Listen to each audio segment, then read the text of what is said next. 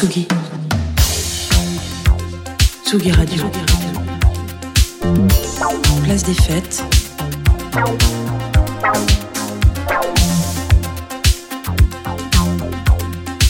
Les chroniques de Tsugi Radio. Tous les mois, on a rendez-vous dans l'espace littéraire avec euh, notre libraire, notre libraire au cahier de Colette, c'est Nicolas Jalaja. Bonjour Nicolas. Salut, bonsoir Antoine. Bienvenue sur euh, Tsugi Radio. Euh, je vois trois ouvrages devant toi. Bah oui, puisque je suis pas venu le mois dernier en fait, donc euh, on va rattraper. On un va rattraper le temps ça. perdu. Ouais, ouais, facile. le super clin d'œil. Allez, euh, il y en a trois, faut que j'aille vite du coup. Alexander Raymond, il vient d'avoir le Grand Prix de littérature américaine. C'est un excellent prix qui a déjà récompensé, récompensé par le passé Richard Powers, Bret Easton Ellis. Bon, voilà, euh, ça n'a rien à voir. Un monde de ciel et de terre euh, chez Kalman Levy. Donc c'est traduit de l'anglais américain, mais le monsieur est né en Bosnie. Il est né à Sarajevo en 1964. Il a immigré aux États-Unis au début des années 90. Ce n'est pas son premier roman. Alors il s'agit, c'est résumable très facilement. On est avec un personnage qui s'appelle Pinto, qui est euh, apothicaire, donc euh, un peu pharmacien, euh, et il va et ça démarre eh bien le jour de l'assassinat du duc Ferdinand, c'est-à-dire qui va démarrer la, première guerre mondiale, voilà, et et on va le suivre donc dans les combats. On va le suivre avec son compagnon puisqu'il va rencontrer un jeune homme à un moment. Et ils vont avoir une aventure et ils vont euh, passer de pays en pays, de d'événements dramatiques en événements dramatiques, en événements drôles. En... C'est incroyable parce que c'est porté par un vrai souffle. Alors ça peut paraître cliché de dire ça comme ça, mais c'est vrai. Il y a un style, il y a quelque chose de poétique, il y a une recherche et surtout il y a un truc original, c'est qu'il y a des mots qui ne sont pas traduits. Il il balance des petites phrases. Alors parfois c'est en espagnol, parfois c'est en allemand, parfois c'est en bosnien, parfois c'est en turc, parfois c'est on ne sait pas. Et voilà, il y a des choses qui, ne sont pas traduites comme ça, qui sont incorporées au texte. C'est un choix de l'auteur et de la traduction de ne pas avoir conservé, enfin de ne pas avoir donné de traduction à tout ça. Tout ça donne une espèce de de de, de, de souffle, comment dire, du, du, du, des langues du peuple européen en fait. Tu les suis et ils vont pas qu'en Europe, ils vont aller dans plein d'autres endroits.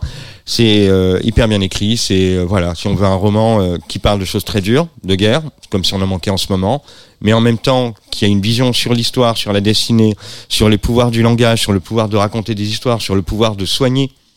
Ben voilà, c'est absolument génial. C'est donc Alexander Aymon, c'est chez Calman Levy, ça s'appelle Un monde de ciel et de terre. Deuxième et choix. traduit euh, par Michel Albaré Match Oh, euh, chez Calman Levy parce qu'il faut toujours citer les traducteurs, sinon on se fait taper. et surtout parce qu'ils font un travail formidable qui n'est pas faisable par une intelligence artificielle. Allez, deuxième choix. Accessoirement, merci.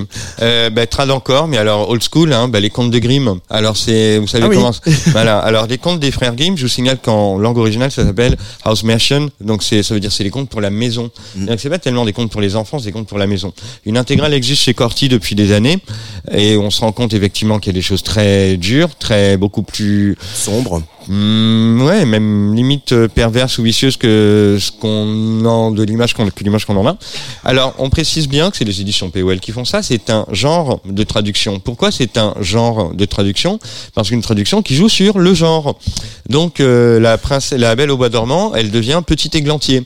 Et en fait, on apprend aussi au passage que La Belle au bois dormant, c'est pas du tout le titre original, que le titre original est très difficile à traduire et que Petit Églantier, à la rigueur, c'est plus proche du titre original La Belle au bois dormant.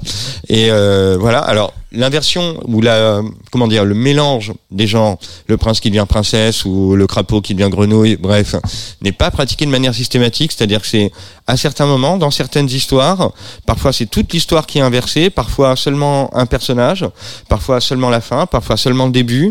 Et en fait, qu'on connaisse ou pas les contes d'origine, évidemment qu'il y en a qu'on connaît, ça produit un effet très étrange de ben en fait, c'est comme si c'était le même conte qu'on connaissait déjà, mais c'est autrement. Mais ça produit le même effet. Il y a une traduction très souple, très fluide, très contemporaine, euh, un peu poétique, qui marche très bien. On peut lire ça vraiment avant de dormir. Et euh, après, on peut se faire psychanalyse des contes de fées si on a envie. C'est ça. Et dernier choix très rapidement, euh, Nicolas, Ouais, puisqu'on alors aime bien bah quand voilà, tu parles de j'allais très manga. vite, puisque vous aimez les mangas, on m'en réclame à corps et à cri. Je mets des t-shirts manga merde même. Enfin, Blue Giant manga. Explorer, c'est la troisième partie de Blue Giant. Après Blue Giant et Blue Giant Supreme, nous avons Blue Giant Explorer. C'est un adolescent japonais qui découvre le saxophone et qui va en jouer, euh, qui va en faire sa passion. Regardez, il a, il a, il a, il a, il sent qu'il a une destinée, ce jeune homme. à Et donc, niveau. le pre- la première partie, eh ben, il expérimente tout ça au Japon. La deuxième, il voyage en Europe. Et la troisième, Blue Giant Explorer, il va aux États-Unis. Donc, évidemment, on a comment dessiner un solo de sax Comment faire ressentir un solo de sax Eh ben, ça marche. Et évidemment, il y a plein de morceaux cités tout au long du manga qu'on a envie de découvrir.